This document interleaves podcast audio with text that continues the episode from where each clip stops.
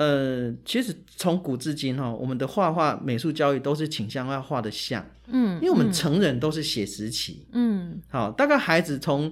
跟他国小中高年级会进入到叫写实前期，然后到了国中、高中就生理上就发展到整个写实期，所以我们大人都是用很写实，好，所谓的写实就是我们有三度空间概念，我们知道这个比例明暗，我们很明确，所以我们去看孩子的画。他们就不是，他们就不是写实期，他们都是凭感觉在画画的，而且搞不好像那个中高中班、大班一年级，很多都还是处在平面的一个空间概念，他们没有那个三度空间概念，所以他们画的东西不会立体，不会有明暗，不会有那个前后这种东西。那所以，我们大人去看就觉得画的不好，画的不像，画的不对。所以很多孩子很容易受伤、挫折，就是这样。所以我说，我前面几年在写文章，儿童美术都在写这一类，就是让大家知道说，其实孩子的画、儿童画跟我们成人画是差异是很大的，但我们不了解。嗯，因为没有人在教我们这个东西，所以父母都不了解，我们就只有用很写实。所以你看，我们一般送去学画，我们很容易的观念都是说，啊，学画就是学素描啊。嗯。学水彩这些的，但儿童画的本质不是这个。儿童画本质就是你想画什么你就把它画出来，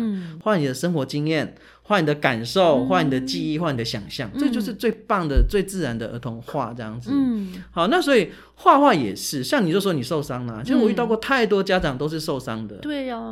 都是放弃画画的，都是认为自己是没有绘画天分的，其实不是这个样子的。